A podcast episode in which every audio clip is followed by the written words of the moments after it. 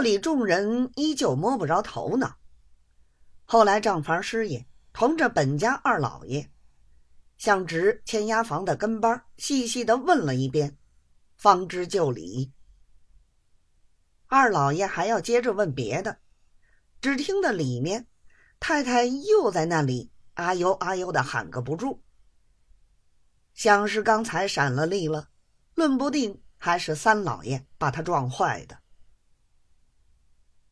大家都知这太太有了三个月的喜，怕的是小产。外间几个人正在那里议论，又听得何凡太一叠连声的叫人去喊收生婆，又在那里骂上房里的老妈子，都死绝了，怎么一个都不出来？众跟班听得主人动气，连忙分头去叫。不多一刻，姨太太、小姐带了众老妈，已经走到平门背后。于是众位师爷只好回避出去。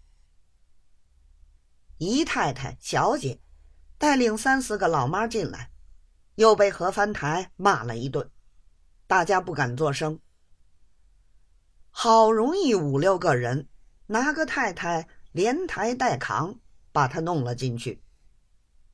何翻台也跟进上房，眼看着把太太扶到床上躺下，问他怎样，也说不出怎样。何翻台便叫人到观衣局里，请张聋子张老爷前来看脉。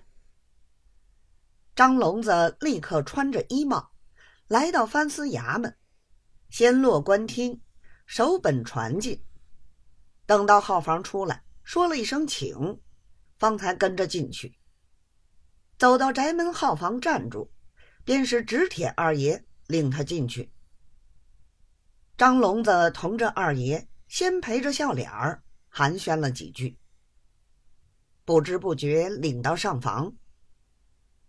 何翻台从房里迎到外间，连说劳驾得很。张聋子见面先行观礼。请了一个安，便说：“县太太欠安，卑职应得早来伺候。”何藩台当即让他坐下，把病源细细说了一遍。不多一刻，老妈出来相请。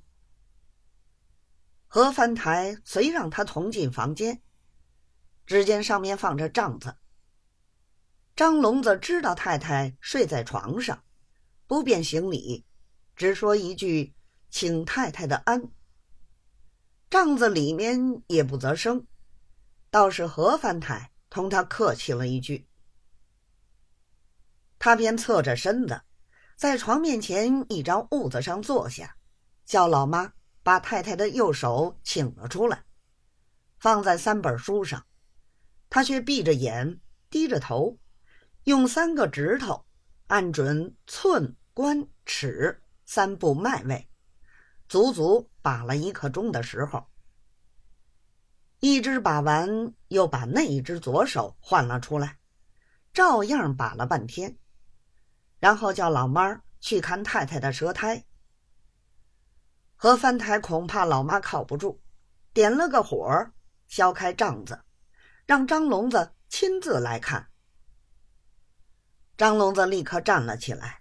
只些微的一看，就叫把帐子放下，嘴里说：“冒了风不是玩的。”说完这句话，仍由何翻台陪着到外间开方子。张聋子说：“太太的病本来是郁怒伤肝，又闪了一点力，略略动了胎气，看来还不要紧。”于是开了一张方子，无非是白术、紫芹、川莲、黑山枝之类。写好之后，递给了何凡台，嘴里说：“卑职不懂得什么，总求大人指教。”何凡台接过，看了一遍，连说：“高明的很。”又见方子后面。另注着一行小字儿，倒是“委办关医局提调，江西适用通判，张聪锦拟”十七个字儿。何翻台看过一笑，就交给跟班的拿折子赶紧去搓药。这里张聋子也就起身告辞。少廷搓药的回来，照方煎服，不到半个钟头，居然太太的肚皮也不痛了。何凡台方才放心。